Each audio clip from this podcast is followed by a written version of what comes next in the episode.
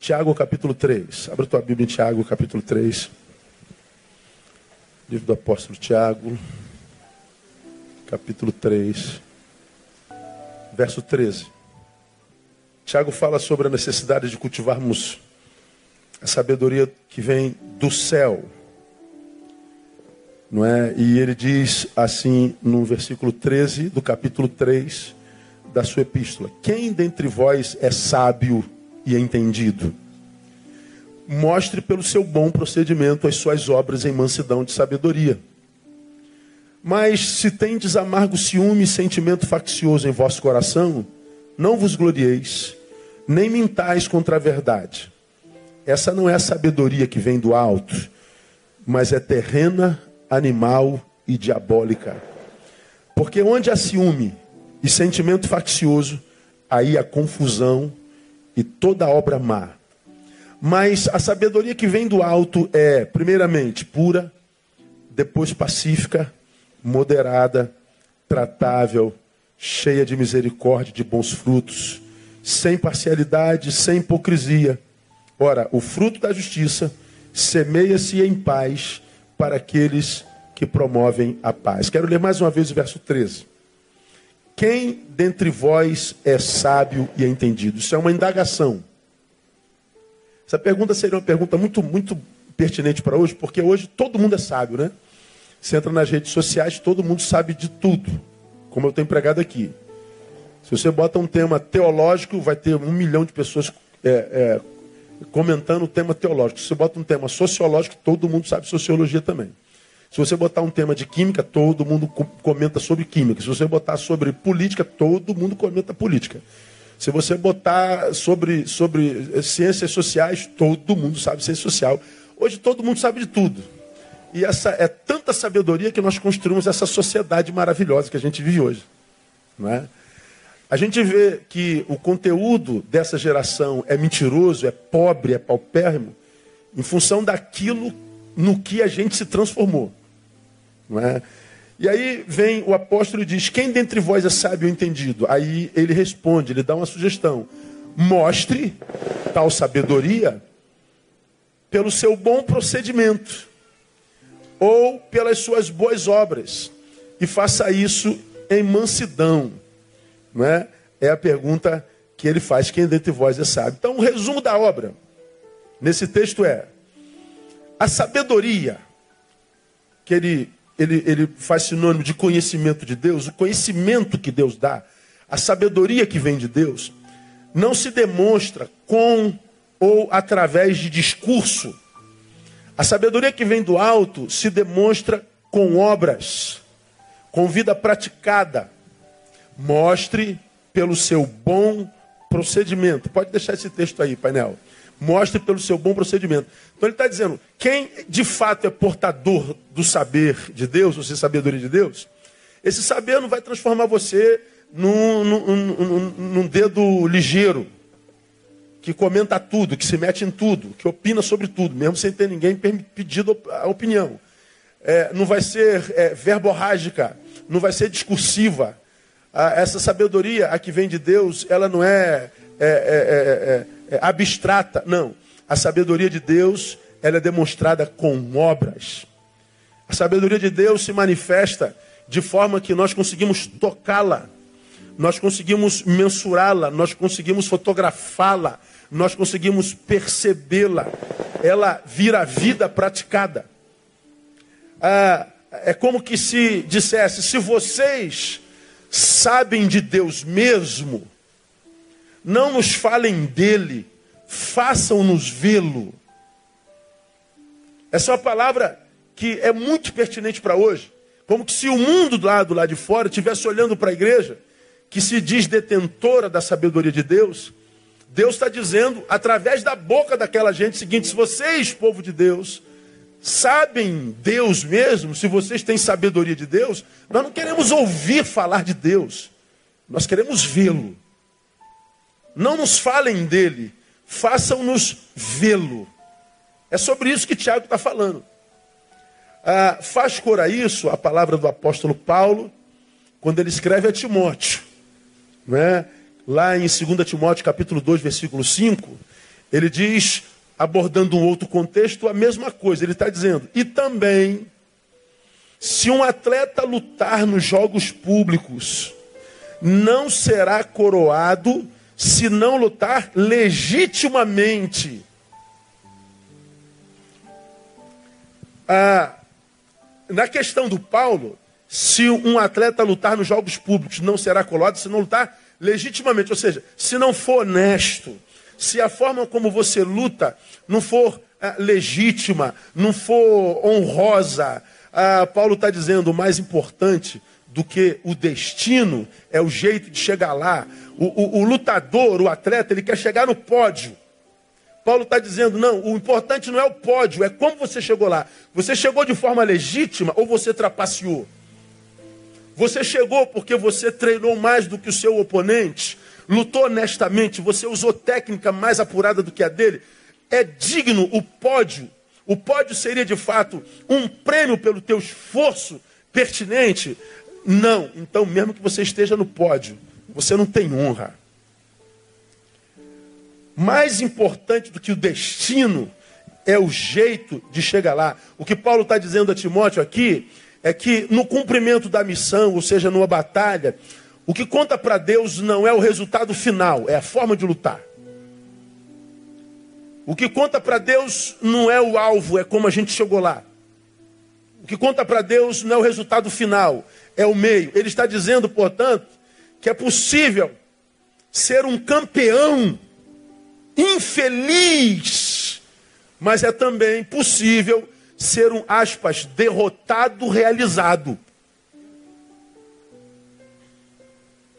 Onde é que você está, né? Eu estou no pódio, sou um campeão. Reprovado por Deus porque você trapaceou. Você é mau caráter. Você não é digno desse lugar. Então ele está dizendo: você vai ser infeliz, mesmo no pódio.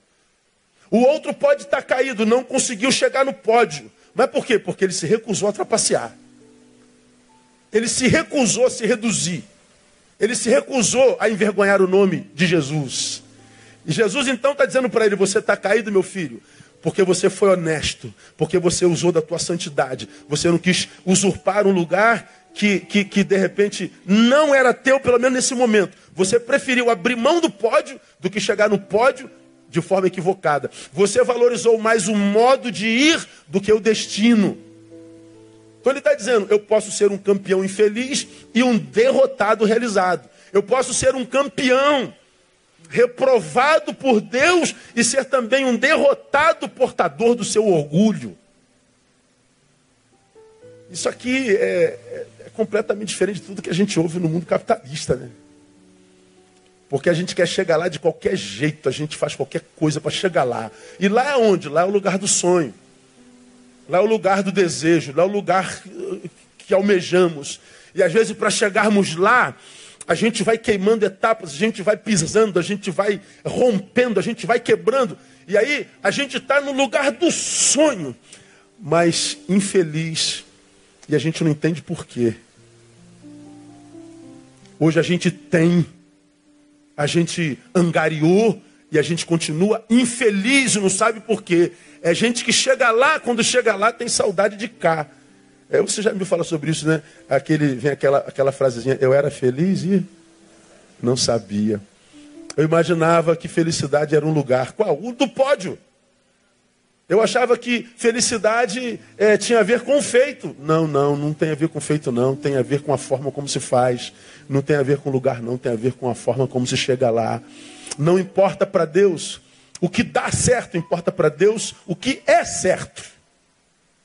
Guarda isso no seu coração. Essa palavra, ela soa muitíssimo estranha em função do que estamos acostumados a ouvir hoje, não é mesmo? Que a gente tem que ser campeão, que a gente tem que vencer que a gente está só atrás de vitória. Esse versículo explica porque, portanto, como eu acabei de falar, tantos que chegaram lá continuam infelizes, irrealizados, desmotivados, com a nítida sensação de que ainda falta alguma coisa. Meu Deus, pastor, como é que eu posso estar infeliz?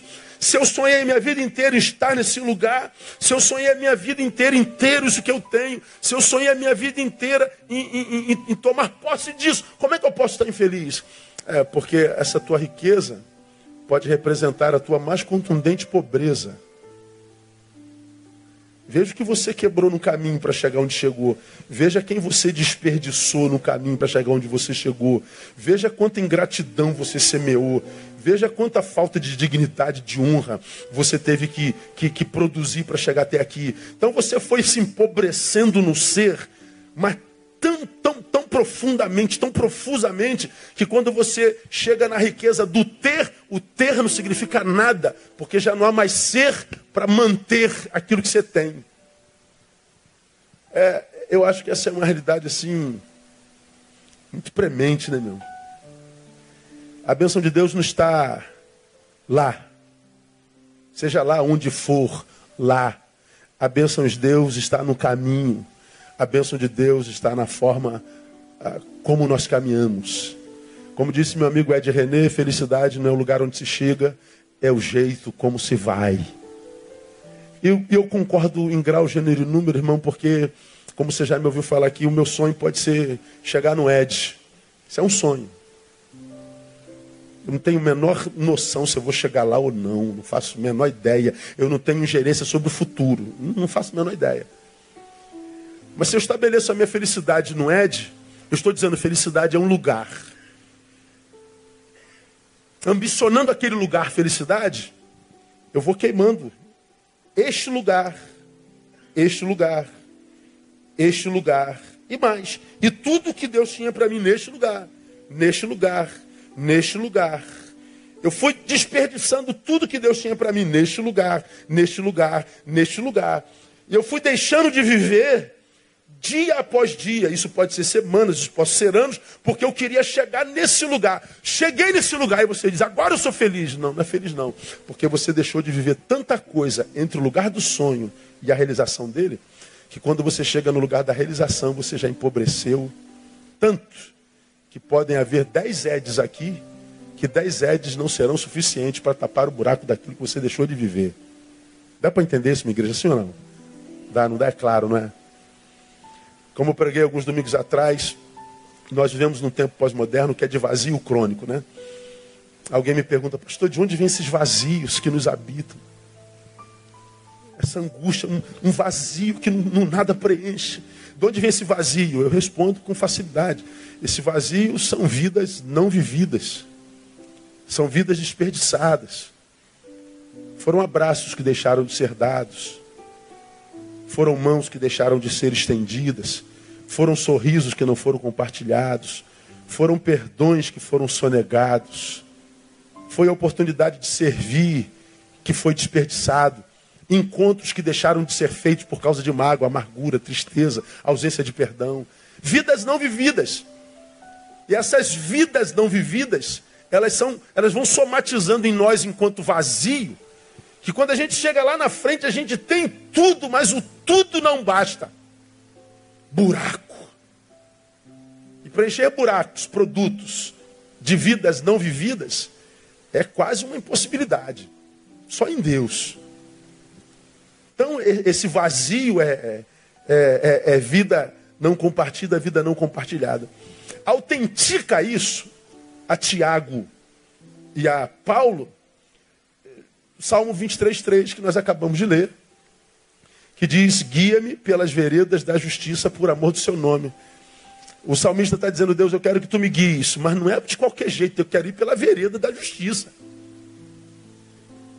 Como quem diz, eu quero chegar lá, mas não quero chegar de qualquer jeito, não, eu quero ir pelo modo justo. Eu quero ir da forma certa. Há muitos caminhos de chegarem lá? Sim, eu quero o teu.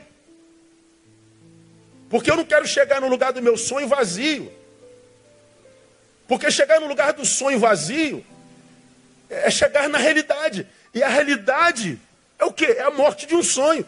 Se o meu sonho é chegar no Ed, quando eu chego no Ed, eu estou de posse de um sonho que morreu. E por que isso pode ser uma desgraça? Você já aprendeu, você é doutor nisso, porque você é de Betânia. Quando eu tenho um sonho, é só um sonho. Eu tenho uma razão para sair daqui. Vai chegar lá, pastor? Não faço a menor ideia, isso é futuro. Mas porque eu tenho um sonho, eu tenho razão de sair daqui. Eu posso, pastor Adeildo, ficar no meio do caminho. Mas o sonho me tirou de lá. O sonho me faz me movimentar. Agora, quando eu chego aqui, vira realidade, o meu sonho morreu, não tem mais sonho. Daqui eu não tenho mais para onde ir se eu não tiver um novo sonho. Alguns, ver a realização do sonho é tomar posse da pior desgraça da vida. Principalmente se para tomar posse da realidade do, do, do, futuro, eu fui queimando os meus agoras. E o meu futuro está dia 1 de janeiro.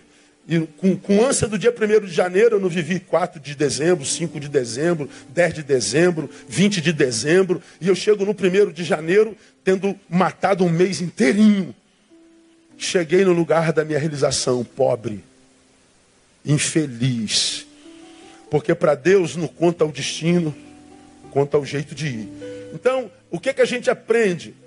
Primeiro, o que determina a bênção de Deus sobre a vida de alguém não é o lugar onde esse alguém está, é como esse alguém chegou lá. Então você não pode dizer que uma pessoa é abençoada por causa do lugar onde ele está. Olha como Deus está abençoando esse irmão. Por quê? Olha o lugar onde ele está, pastor. Não quer dizer nada. Como é que ele chegou lá? Qual o caminho que ele trilhou para chegar lá? Quais os negócios que ele teve que fazer para chegar lá? O que, que ele teve que negociar? Para o que, que ele teve de fechar o olho para chegar lá?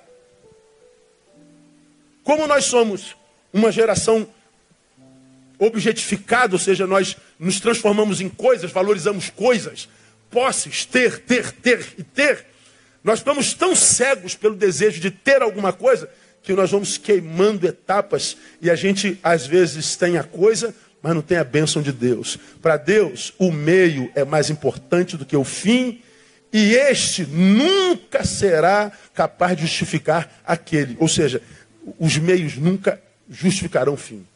Ou o fim nunca justificarão os meios. Então, o que determina a bênção de Deus sobre a vida de alguém não é o lugar onde ele está, é como esse alguém chegou lá. Eu me lembro que alguns anos atrás eu preguei um sermão aqui e eu coloquei duas fotos no painel. Eu podia ter colocado hoje de novo, mas eu não me, me liguei nisso. Eu coloquei uma foto de Martin Luther King no telão. E Luther King ele estava preso porque lutava contra, contra o racismo na América. E ele estava segurando as duas grades assim, ó, com, com o rosto na grade. Está lá o prisioneiro Martin Luther King. Depois eu botei a foto de Fernandinho Beiramar numa imagem igualzinho, segurando as grades, com o rosto na grade assim. Aí eu botei lá, Martin Luther King e Fernandinho Beiramar. Os dois estão no mesmo lugar. Significa dizer que Deus os vê da mesma forma, sim ou não? Não. Porque um foi o motivo que levou Martin Luther King para aquele lugar. O outro foi o motivo que levou Fernandinho Beiramar para aquele lugar. E o lugar onde eles estão não muda nada para Deus, porque o que conta para Deus é o que os levou lá. O que, que levou Martin Luther King para a cadeia? Lutar contra a injustiça. Lutar contra a opressão branca. Lutar contra a diminuição do, da raça negra. É lutar por igualdade. Lutar por justiça e equidade. Foi o que levou lá. E o que levou o traficante lá? A matar muita gente. A acabar com juventude de gerações. A destruir famílias. A ferir coração de mães e pais aos montes. Estão no mesmo lugar, mas o que o, levou, os levou lá é completamente diferente. A bênção de Deus não está no lugar onde a gente chega, mas no jeito como a gente chegou lá. Você pode estar vivendo hoje, que está o pior momento da tua história. Você pode estar vivendo um momento terrível na tua vida. E você olhando para a circunstância diz, Deus me abandonou. Não, você pode estar exatamente por causa da tua justiça. Como Daniel, já falamos sobre Daniel aqui. Inveja fizeram com que alguns amigos de Daniel roubassem o coração do rei e criasse um édito ou um edito, como você quiser, que proibisse qualquer um de orar a um Deus que não ao do rei ou ao rei. Porque eles sabiam que Daniel orava ao Senhor três vezes ao dia naquela janela. Então a única forma da gente destruir Daniel é através da sua fé. Através da relação com seu Deus. Eles criaram um édito, agora, agora a gente pega Daniel. E aí eles criaram a bendita da lei, e a despeito da lei, Daniel foi orar. Daniel foi preso. Daniel foi jogado junto com os seus, depois de algum tempo, na, na bendita da, da, da, da, fornalha. Ah, na cova dos leões, melhor dizendo, isso foi anterior. Aí a gente diz assim, poxa, como é que Daniel foi parar na cova, hein? Deve ter dado lugar ao diabo, né? Como é que a, a família de um pastor pode ter sofrido um assalto como esse? Ah, deve ter dado lugar ao diabo, né? Por quê? Porque está na cova está no vale, está na fornalha, está passando pela humilhação diante dos homens. E a gente diz: Meu Deus, tu não existe, tu não é, és bom. Os homens dizem: Isso é pecado, isso é alguma coisa do diabo. E às vezes é exatamente o contrário é porque você não negociou a tua honra, você não negociou o teu nome, você não negou o nome do teu Deus e você está sendo humilhado. Mas acredite, no lugar da tua vergonha, Deus dá dupla honra no nome de Jesus. Por outro lado, está o malandro que te colocou na cova. E você diz: Ó, como é que ele está sendo honrado. Porque para a maioria de nós a honra está no lugar para Deus não. Está na forma como chegou lá. Guarda isso no teu coração. A bênção de Deus está no caminho. A bênção de Deus está no caminhar e não do destino, porque o destino é uma questão de fé. O caminhar não. O caminhar, o caminhar é questão de obediência. O caminhar é história escrevendo. Enquanto eu caminho, eu estou escrevendo a história. O destino é futuro, eu não tenho ingerência sobre isso. A minha relação com o futuro é só de esperança e fé. Mas eu não tenho gerência sobre ele, eu só tenho gerência sobre o agora. E o que conta para Deus é o agora. O que, que eu estou fazendo no agora? Como que eu estou escrevendo esse agora? Nós temos o Instituto Casa Viva. Olha, escuta essa história. que eu já contei essa história aqui, porque já aconteceu mais de uma vez. E a gente busca patrocinador para os muitos trabalhos que a gente faz. E começamos lá o projeto, vai começar no que vem, investindo é, 44 horas por semana. Expediente inteiro investindo em crianças até 0 a 6 anos, de primeira infância, desde a sua mãe, mãe grávida, até criança de 6 anos. A gente está sempre buscando patrocinadores, a gente está buscando parceiros para muita obra que a gente faz na nossa igreja. E, e, a gente é muito conhecido do Brasil afora. Eu me lembro, a pastora Vini ainda era diretora, acho que Lindoval ainda não era diretor. Eu não sei se era, não sei, não me lembro. Chega um pastor de Belo Horizonte, me apresentando um camarada que era delegado. E ele trabalha com lei Rouanet, com não sei o que, não sei o que lá, não sei o que lá. Aí me pedem lá um horário, eu dou um horário, vou lá para ver. E eles sentam no, no, no, nosso gabinete lá. Ele vem com a proposta, pastor, nós temos como ajudar muito o Instituto Casa Viva, nós seguimos o Senhor, amamos muito o Senhor, o seu trabalho, sua igreja, não sei o que, que papapá. Eu falei, eita, muita, muita, muita. Eu ia falar babação, mas não vou falar, não fica feia essa palavra. É, muita, sei lá o quê. É muito amor, amor. Obrigado, me ajudou. Obrigado. Me amavam demais. Aí ele falou assim, pastor, nós podemos liberar para esse ano um milhão de reais para o Instituto Casa Viva. Eu falei, Jesus, um milhão resolveria todos os problemas. Imagina, mais, mais de 100 mil por mês. A gente gasta quase isso por mês lá. Ou, ou se já não passou disso, eu não tenho o número exato. E eu falei, caramba, ajudaria bastante. Nós temos muitos projetos ainda em, em, em inscrito que a gente não tem como começar porque a gente não tem recurso financeiro. Eu falei, caramba, cara, vai ser uma benção. Só que, aí o senhor poderia, a gente vai abençoar o senhor, o senhor abençoa a gente também. O senhor assina que recebeu um milhão e trezentos. Ah, sim, muito amor. Obrigado pelo seu amor. Aquela história, eu te dou, eu te dou mil, tu assina mil e trezentos. Eu te dou, eu te dou oitocentos, tu assina um milhão. Eu falei, pô, meu irmão, eu agradeço muito o teu amor, teu carinho, se lembrar de mim, mas eu não tenho como fazer um negócio desse. Pô, mas pastor, você vai abençoar a gente. Eu não, não posso abençoar vocês com esse dinheiro, porque esse dinheiro não é meu. Não posso assinar uma nota que seja maior do que aquela que o que de fato eu recebi. Eu não tenho como fazer isso por você. Mas pastor, todo mundo faz isso. Aí eu mandei a minha, né? Meu nome é Neil Teixeira Barreto. Não é Neil Teixeira Barreto todo mundo. Eles tentaram tentaram de tudo que é jeito arrumar os trezentinhos dele. Mas tentaram.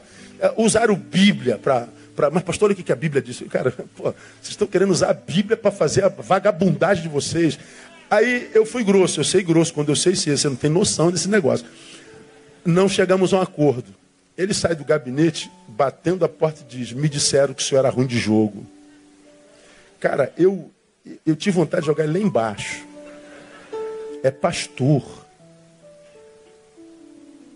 Alguém diz assim: senhor perdeu um investimento de um ano inteiro. Eu não perdi nada. Porque nenhum projeto do ICV deixou de ser levado a efeito naquele ano, como não é levado até hoje. Agora, a diferença é que nós ainda temos a bênção do Senhor. Nós temos a aprovação do Pai que conhece o coração. Ah, mas eu tenho um milhão nas mãos. Eu tenho um milhão nas mãos e reprovação do Deus Todo-Poderoso. Isso para ele é cisco. Eu tenho me encontrado com uma geração de gente boa, trabalhadora, mas que não prospera, não sai de onde está, porque negocia princípios, negocia nome, faz conchavo. Ninguém sabe, ninguém nunca vê, a não ser aquele cujos olhos estão em todo lugar. E a gente não sabe porque nós temos uma bênção que vem como, como, como, como um mar de, de, de prosperidade, mas dura pouco. É só para aquele instante. É o que a gente não vê hoje, como você tem me ouvido falar esses anos todos. Fala-se muito de bênção, vitória, prosperidade na igreja evangélica. E a gente vê muita gente atrás dessa bênção, dessa prosperidade. Mas a gente não vê ninguém falando sobre a bênção da longevidade. A bênção da constância, a bênção da permanência. Você vê um monte de gente passando no teu caminho, recebendo overdose de bênção. Mas você que está caminhando devagarinho com simplicidade, vai passando, vai vendo quase todos eles caídos, ficando para trás porque teve uma overdose hoje e consumiu tudo. Mas aqui não tem mais, porque não tinha a bênção da longevidade e a aprovação do Senhor. A bênção do Senhor não está no lugar onde a gente chega, está na forma como a gente vai. Nós estamos chegando ao final de mais um ano, irmão. Você está chegando ao final do ano por causa da forma como você andou esse ano. Por isso você chegou assim como você chegou. E cada um de nós sabe como chega no final de cada ano. Se você não chega feliz no final do ano, você tem que repensar a forma como você vai andar no que vem. Olha só como é que a gente se sabota. Ah, eu acabei de pregar domingo passado, preguei sobre racismo. Eu falei sobre o dia da consciência negra. Aí acaba o culto, vem um, um, Fica aquela fila aqui, vem um garoto aqui falar comigo. Aí você vai e fala assim, pastor, eu vim dizer ao senhor que acho que eu vou ter que sair de Betânia. Falei, vai, filho, vai, vai sim. Mas o que, que aconteceu? Não, estou precisando de uma palavra mais consistente. Estou precisando de uma palavra mais robustecida.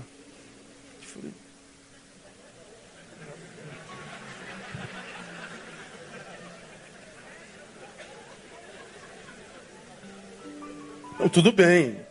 Eu não me acho a cereja do bolo, não. Mas deixa eu te contar a história. Vem lutando contra a depressão anos. Complexo de inferioridade anos, anos, anos. Tentou uma faculdade, tentou outra, não deu. Não consegue se ajeitar consigo mesmo, não consegue se alocar, não consegue se encontrar no mundo. Aí, por agora, tá, começou filosofia, tá o terceiro mês de filosofia. Aí, não, porque agora eu estou lendo Nietzsche estou lendo os pensadores, e não é qualquer palavra que me alimenta. Aí eu falei, Jesus amado. Aí eu falei assim, age como mãe ou como pai? Não vou, vou agir como mãe. Aí eu falei assim, por que, que você faz isso consigo, filho? Eu e você sabemos que você se odeia ainda.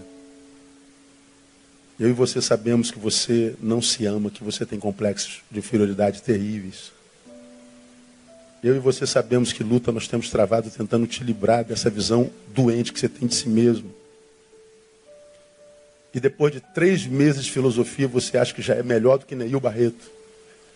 Você já acha que é a cereja do bolo com três meses de faculdade. Você acredita mesmo que você é isso que você está dizendo a seu respeito. Não é a mim que você diminui, eu já estou resolvido comigo, já tem 40 anos, cara. Eu já sei quem sou quando olho no espelho, eu sei o que, que eu estou vendo. Eu sei o que eu sou além do nome Neil, eu sei além do que, o que eu sou além do, do, do ser, do sexo masculino, eu, sou o que eu, eu sei o que eu sou além do indivíduo casado, eu sei o que eu sou além do, da, da minha profissão. Então eu sei o que eu sou enquanto ser. não enquanto nome do que eu faço, o que pensam a meu respeito. Eu estou resolvido em mim há muito tempo. Agora você está resolvido em você. Aí ele foi, ele foi encolhendo, encolhendo, encolhendo, encolhendo, encolhendo. Não faça isso consigo, não. Você está construindo uma, uma autossabotagem como você. Você está querendo se convencer que você já é tudo. E você ainda não construiu nada. Você não paga nem a cueca que veste. Pô, pastor, desculpa aí, está desculpado. Nós fazemos isso conosco. Estamos no lugar. Estou fazendo filosofia, estou lendo Nietzsche. Ó, quem está lendo? E aí ele diz: Eu já sou o cara. Falei, Por que, que você faz isso com você? Por que, que vocês fazem isso com vocês? Por que, que vocês vendem uma imagem para si mesmo e acreditam nessa porcaria dessa imagem mentirosa?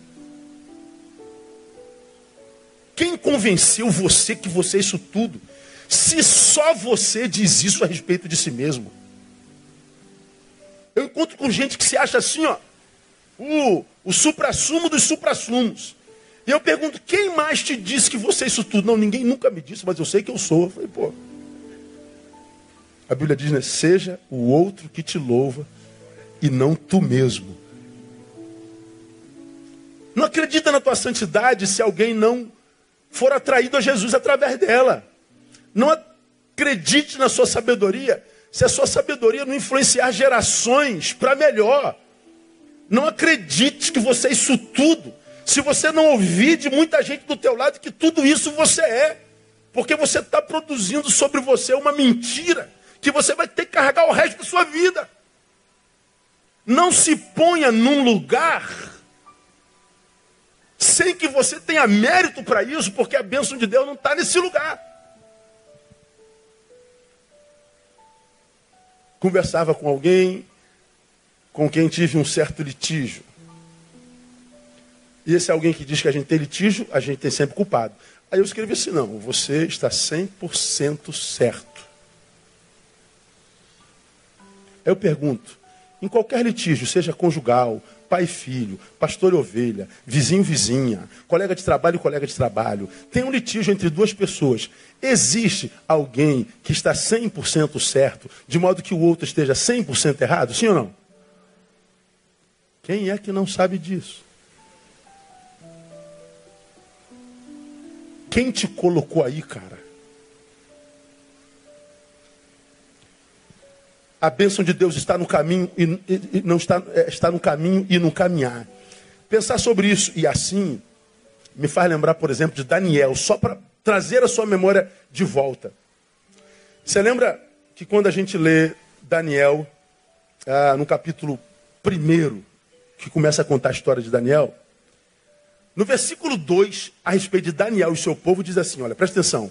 E o Senhor lhe entregou nas mãos de Jeoiaquim, rei de Judá, e uma parte dos vasos da casa de Deus. Ou seja, Daniel foi cativo, foi para o cativeiro, foi para a cadeia, digamos assim, existencial, e diz que quem entregou Daniel e o seu povo a Jeoiaquim, ou seja, ao inimigo, foi o Senhor. E o Senhor lhe entregou nas mãos de Joiaquim. Como é que Deus pode entregar alguém seu na mão do inimigo? Aí você fala assim, pô, se eu cair na mão do inimigo, isso é uma maldição. Mas quem foi que me entregou na mão do inimigo? Foi o Senhor. Se é o Senhor que me entrega na mão do inimigo, o que que conta? Estar na mão do inimigo ou ter sido trazido pelo Senhor? Ter sido trazido pelo Senhor. Se foi o Senhor quem me trouxe, ainda que eu esteja na mão do Senhor, na mão do inimigo, isso é maldição ou é bendição? É bênção. Porque o que conta a bênção do Senhor não é o lugar onde eu estou, é a forma como eu cheguei lá. Como é que você chegou, Daniel, aí na mão de Joiaquim? Foi Deus que me trouxe. Ah, se foi Deus que te trouxe, então mesmo no inferno você está no lugar da bênção do Senhor. Então eu chamei isso aqui de maldição bendita. Agora existe um outro versículo que é o outro, que o, o, o, o rei inimigo disse assim para o seu conservo: Olha, traz alguns meninos lá dos escravos para me servir no palácio. Mas tem que ser gente bonita, inteligente, gente forte, gente saudável. Escolhe os melhores lá. Aí diz o texto assim, é, que ele escolheu alguns, e entre eles Daniel. Esses que foram tirados do meio dos escravos para servir no palácio, iam comer o que o rei comia, ia beber o que o rei bebia, ia dormir no palácio onde o rei dorme. Ou seja, eles estavam no meio dos escravos e eles seriam tirados dos meio, do meio dos escravos para ser colocado no lugar onde está o rei, inimigo. Daniel foi junto. Quando colocaram a comida, Daniel diz assim o texto, versículo 8: Daniel, porém, propôs no seu coração não se contaminar com a porção das iguarias do rei, nem com o vinho que ele bebia. Portanto, pediu ao chefe dos eunucos que lhe concedesse não se contaminar. Olha só. Primeiro caso, Deus entrega na mão do inimigo. Então está no cativeiro. Mas quem me trouxe para o cativeiro? Foi Deus. Maldição bendita. No cativeiro, eles são tirados para servir no palácio do rei. Se é o crente contemporâneo da teologia da prosperidade, veja como Deus me honra mesmo no cativeiro. Veja como Deus me honra mesmo aqui no lugar da vergonha.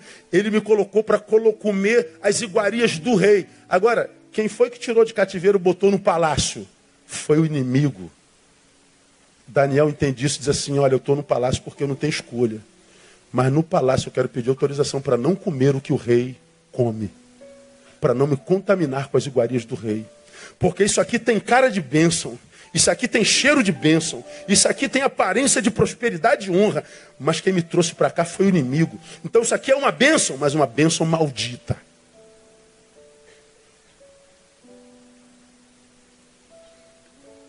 Não é o lugar onde a gente está. É quem nos levou lá. É como a gente chegou lá. Você me viu pregando aqui sobre um dos versículos mais emblemáticos na Bíblia Sagrada que fala que Jesus, tendo sido levado, Jesus, né? Tendo sido levado pelo Espírito Santo ao deserto para ser tentado pelo diabo. Jesus foi levado pelo Espírito Santo ao deserto para ser tentado pelo diabo. Falei, peraí, peraí, peraí, para, para, para, que não estou entendendo. Jesus foi levado para onde? Ao deserto, lugar que ninguém quer estar. Para quê mesmo? Para ser tentado pelo diabo. Pelo amor de Deus. Deserto é ruim, com o diabo é pior ainda. Quem levou ele lá? Foi o Espírito Santo. Ah, então está resolvido. Porque se é o Espírito Santo quem leva, eu posso estar no deserto, na presença do diabo. Aquele lugar vai ser lugar de honra e vai ser lugar de bênção. Agora, ser levado aos altares, aos palácios, não pelo Espírito Santo, é estar num céu diabólico. E o que a gente vê hoje é uma geração de gente em céus diabólicos. Gente que vive belezas maquiadas, que é só beleza do lado de fora. São príncipes e princesas do lado de dentro, mendigos existenciais do lado de, de, de dentro. É, princesas e príncipes do lado de fora, mendigos do lado de dentro.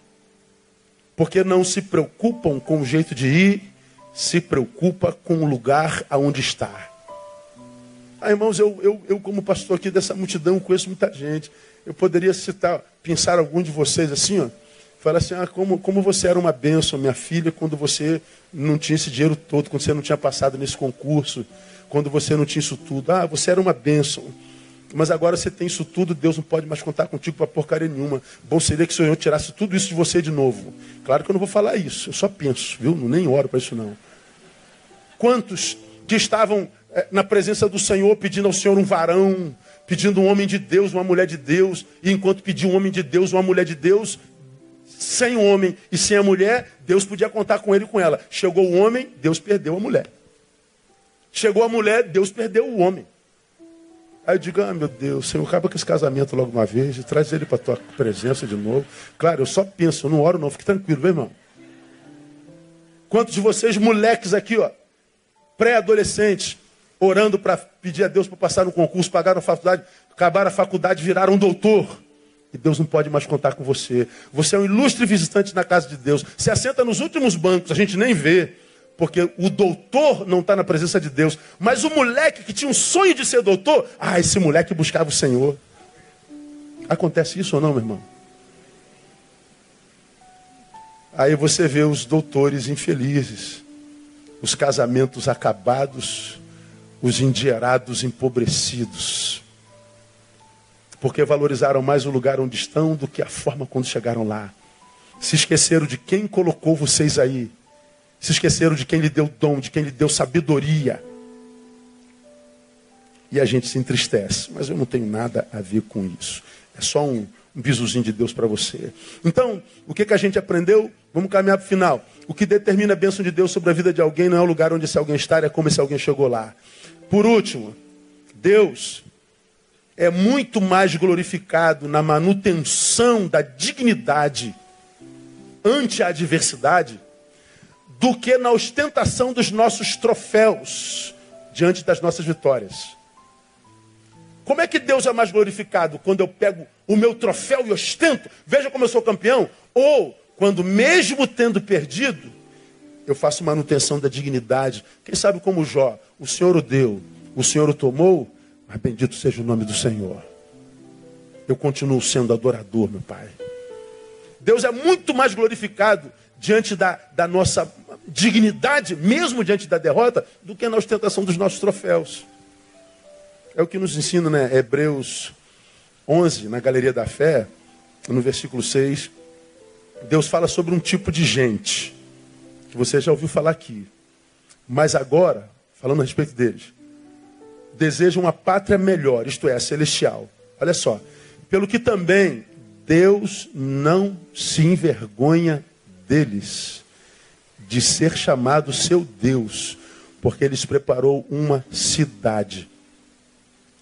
Quem são estes para quem a Bíblia diz: Deus não tem vergonha de ser chamado Deus deles. Ah, estes, pastor, são aqueles caras que, que, que, fizeram coisas grandiosas pela fé. Não, não. É, são esses do versículo 13. Ó. Todos esses morreram na fé sem ter alcançado a promessa. Mas tendo-as visto de longe saudado, confessaram que eram estrangeiros e peregrinos na terra. É gente que trabalhou, trabalhou, labutou, labutou, mas eles não tomaram posse da promessa. À luz do homem contemporâneo, bando de derrotado. Trabalhou, trabalhou, trabalhou e não chegou lá. Trabalhou, trabalhou, trabalhou, mas não alcançou a promessa. Então, aqui, só para desconstruir um jargão, tem um jargão entre os evangelhos. Olha, se Deus prometeu, você não morre enquanto não acontecer, irmão. E já tem música, tem um monte de gente que fala isso aí. Aonde é que vem isso? Aqui está dizendo que é o seguinte: Deus prometeu e eles morreram sem alcançar a promessa. E está dizendo que Deus não se envergonha de ser chamado seu Deus. Por quê? Porque a promessa era um lugar. Eles não chegaram naquele lugar. Como Moisés, que não chegou em Canaã, terra prometida. Mas diz que Deus continua amando e tendo orgulho deles. Por quê? Porque a relação com eles não estava firmada na promessa, mas na comunhão de ambos. Eles não faziam questão de chegar lá. Por quê? Porque eles estavam na presença de Deus. O resultado não era o seu objetivo final. Seu sonho era estar na presença de Deus.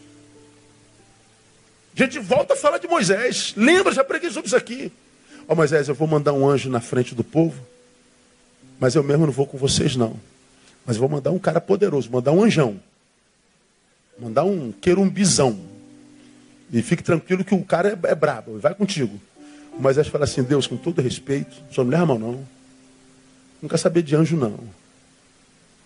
Ele diz lá, e você se lembra do texto: Se tu mesmo não fores conosco, o que, que ele disse lá? Não nos faça subir daqui. Como quem disse, eu prefiro a escravidão na tua presença do que Canaã sem ela. Se o Senhor mesmo não for conosco, não nos faça subir daqui. O que, que ele está dizendo? O anjo representava o que? O braço do Senhor. O anjo representava o poder do Senhor. O anjo representava a glória do Senhor. O anjo representava a unção do Senhor. Ele está dizendo: Eu não quero a tua unção, não quero a tua glória, não quero o teu poder, eu quero a tua presença. E como eles fizeram questão da presença de Deus, Deus suspendeu o anjo e foi com eles no caminho. Porque o que eles queriam não era chegar lá. Com o poder do anjo chegariam. Eles queriam a presença de Deus, eles queriam valorizar a caminhada. Por que, que alguns de nós não têm a presença de Deus? Porque não é a presença de Deus que a gente quer. O que a gente quer é o poder de Deus. O que a gente quer é a cura de Deus. O que a gente quer é a chave que abre a porta de Deus. O que a gente quer é o milagre de Deus. O que a gente quer não é o que Deus é, é o que Deus tem e pode dar. E às vezes Deus dá. Mas se o que ele dá não vai com a presença dele, o que ele dá tem prazo de validade, não vale nada. É maná. Se guardar para outro dia, o que, que acontece? Estraga. Agora, anda na presença de Deus para tu ver como a presença de Deus hoje é novinha, quando chega amanhã, está novinha de novo. Depois de amanhã, novinha de novo. Daqui a um ano, novinha de novo. Daqui a 20 anos, novinha de novo. Tu envelhece a presença de Deus, novinha de novo. Graça que se renova, misericórdia que se renova toda manhã. E mesmo que naquela manhã você não tenha pão, a misericórdia do Senhor não vai te deixar passar fome.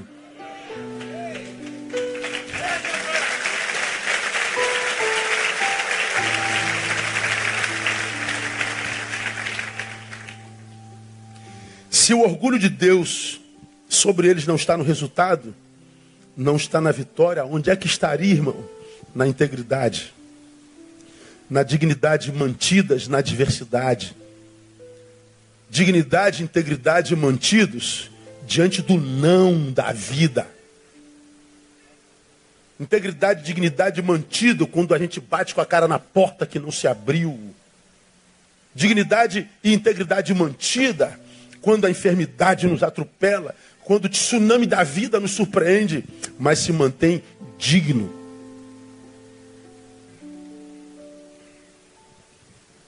Ah, se você ler 36, 38, tem outro exemplo. Ou seja, o produto final da fé, irmão, não é a vitória, é a dignidade. Dignidade para não achar que a vitória é merecida, mas dignidade também para não achar que a derrota é abandono de Deus. Quando a gente entende que quando a vitória vem é graça e que quando a derrota vem não é abandono, então a gente está experimentado em todas as coisas. Deixa eu terminar lembrando de alguns outros exemplos que eu dei para você aqui no passado. Eu falei sobre o que é o filho no qual ele se alegra. Para exemplificar que não é aquele que toma posse da vitória, mas é a forma como a gente chega lá. Você lembra que eu citei, por exemplo, o exemplo daquele jovenzinho que saiu daqui, ó, da comunidade, da favela, pobrezinho, pai preso, mãe faxineira, negra, diante de todas as possibilidades de criarem filhos que não dariam certo à luz da visão capitalista e pós-moderna. Pois bem, esse jovem surpreende e ele consegue realizar um sonho. Qual era o sonho dele? Virar ser um oficial das Forças Armadas ou de polícia. Ele se transforma no oficial de polícia. Ele se transforma num cadete aqui, ele vira tenente, segundo tenente e vai. Depois que ele vira primeiro tenente, ele é preso porque corrompeu-se. Todos os jornais noticiam. Aí a gente poderia analisar a vida desse menino, desse escurinho, filho da faxineira, que acreditou no sonho e diz: Eu vou ser o oficial. Aí a gente vê aquele moleque botando a estrelinha no ombro, uma estrelinha lá, a primeirinha dele. E lá no dia da formatura a gente diz: caramba, esse moleque é um campeão. Ele chegou ao oficialato. Vencedor! Mas ele se corrompe no oficialato e ele achaca as pessoas. Ele usa o poder para usurpar. A gente pode dizer que esse menino ainda é campeão? Não, claro que não, pastor. Pois é, mas ele continua no oficialato. Nós não dissemos ontem que quando ele chegou no oficialato ele era campeão? Dissemos, pastor, pois é, ele continua oficial. Foi até promovido, mas ainda é campeão? Não, porque não é o lugar. É como a gente se porta lá é dignidade. Fé não é fé para me manter, para me fazer chegar lá apenas. Fé é fé para me manter lá com dignidade.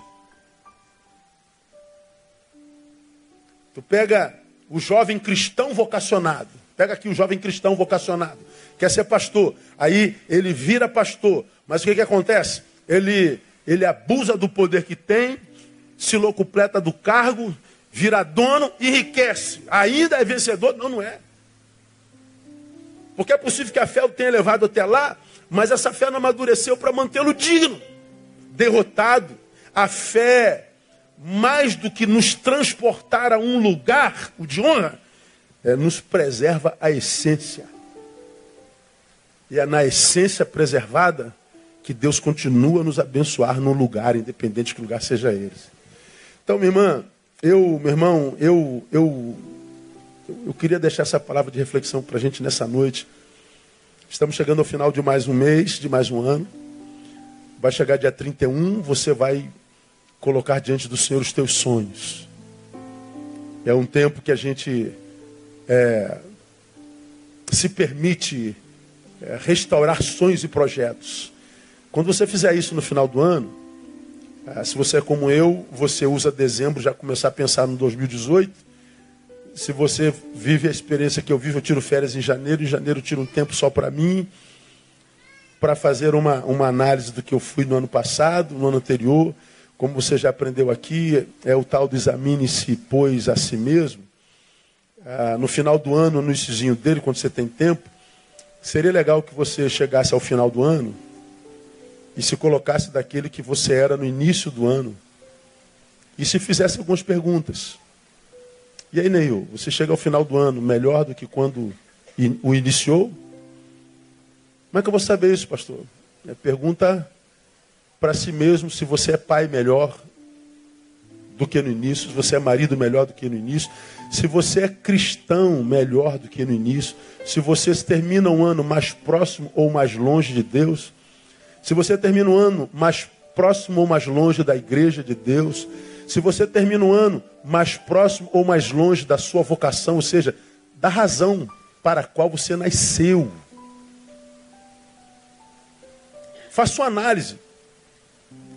E compare-se com aquele que você foi no início do ano. É, é você contra você. Você vai saber que tipo de ano você viveu e que tipo de caminho você trilhou. E, portanto, se você tem noção de que você chega ao final do ano mais longe de Deus do que no início, mais longe da vocação do que no início, mais longe da razão para a qual nasceu do que o início, você sabe que do início do ano para o final você está em processo de decadência. Se não muda, entra o ano em processo de decadência, já sabe o teu futuro. Agora, se você se compara consigo, percebe que você está mais próximo de Deus, mais apaixonado por Ele, mais envolvido com a tua vocação, está o melhor pai, o melhor mãe, o melhor filho, o melhor cidadão. Você percebeu que nesse ano você ascendeu então você sabe que está em processo de ascensão, provavelmente teu 2018 será igual. É fácil prever futuro, é só saber por onde a gente andou. Porque é no caminho que a gente vê a bênção de Deus, não no lugar onde a gente está. O fato de você ter chegado nesse lugar no final do ano, seja o mais glorioso da tua história, não significa dizer que Deus aprova você. Porque você, Deus e o diabo sabem como você chegou aí. Então, nesse final de ano, faça uma alta análise, examine-se, pois, a si mesmo. E tente é, fazer a mudança que você acha que precisa fazer para que a vida volte para o lugar e para que a aprovação de Deus seja uma realidade na tua vida no nome de Jesus. Porque mais importante do que o destino é a forma como a gente chega lá. Mais importante do que o ponto final é a caminhada. E caminhar é viver, e é muito bom viver quando a gente vive na presença de Deus e aprovado por Ele. Que Ele nos abençoe. Amém, amados? Louvado seja o nome do Senhor. Vamos aplaudi-lo. Vamos celebrar a comunhão. Quero convidar os pastores da igreja para sentarem-se comigo aqui.